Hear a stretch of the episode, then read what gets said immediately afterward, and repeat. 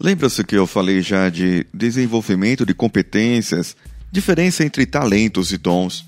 Pois é, existe um que ele é bem difundido. Existem até podcasts que falam somente a respeito disso. Existe toda uma teoria e muitas, muitos princípios acerca de liderança. Existem aqueles que falam que a liderança é nata, mas existem pessoas que podem ser feitas, transformadas em líderes. Eu resolvi falar um pouco mais sobre isso e falarei um pouco dos princípios de Brian Tracy e dividirei em dois episódios. E o próximo sairá na próxima semana, no mesmo dia. Vem junto, vamos ouvir. Você está ouvindo Coachcast Brasil a sua dose diária de motivação.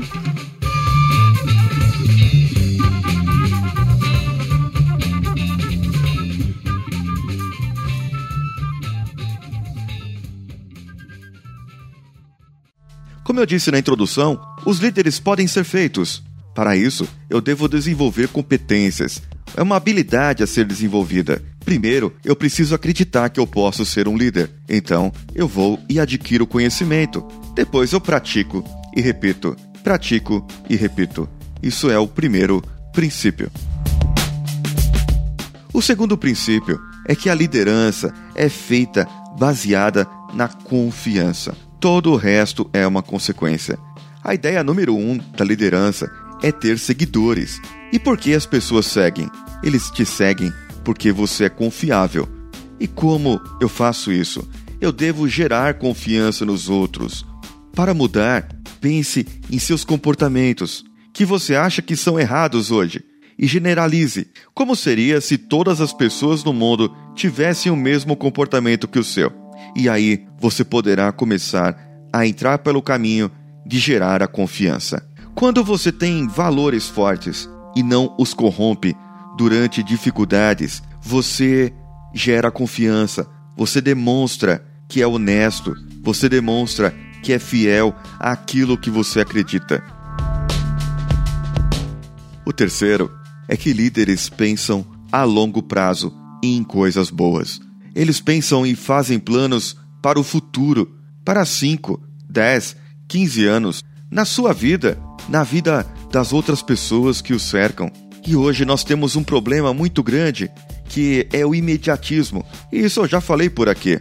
Todos queremos coisas para agora e para o mesmo momento, para esse ano e não para o ano que vem. E deixamos que os próximos anos acabem não sendo planejados, não sendo vistos não sendo revistos.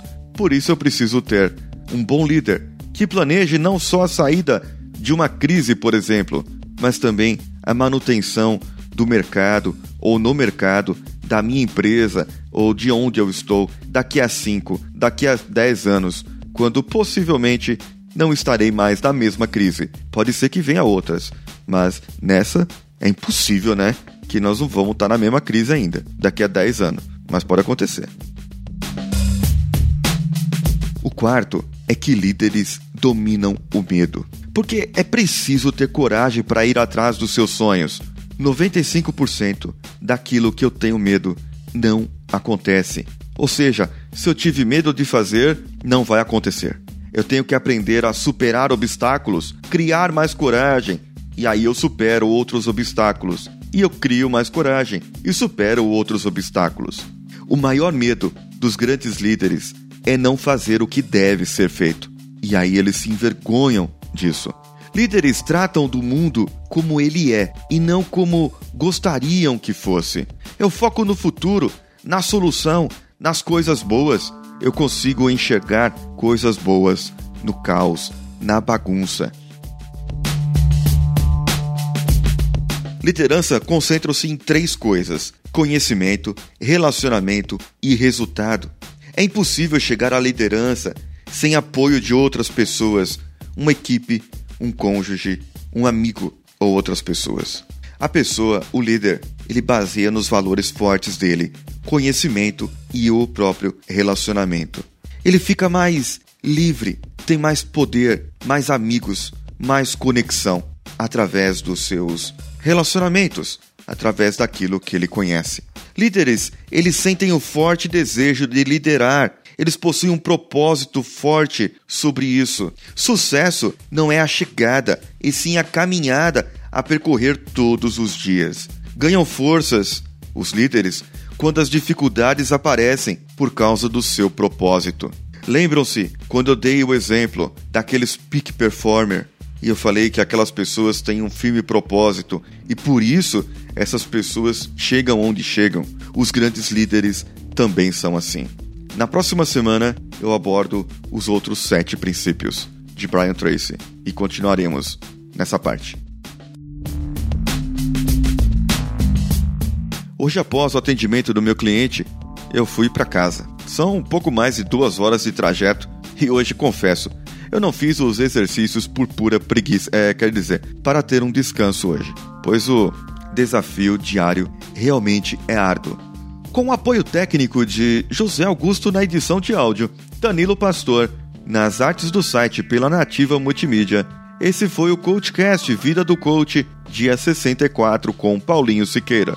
Mande-nos o seu feedback, o seu comentário pelo e-mail contato@coachcast.com.br. Compartilhe os nossos episódios pelo Facebook, pelo Twitter. Marque-nos nas redes sociais, procure-nos por lá pelo CoachCast BR. E se você quiser interagir um pouco mais de perto, entre no nosso grupo do Telegram. O link está no post. Lembre-se, indique cinco pessoas que você gosta e que você quer que essas pessoas sejam melhores pessoas na sua vida deem um presente a elas. Apresentem o Coachcast BR. Um abraço e vamos juntos!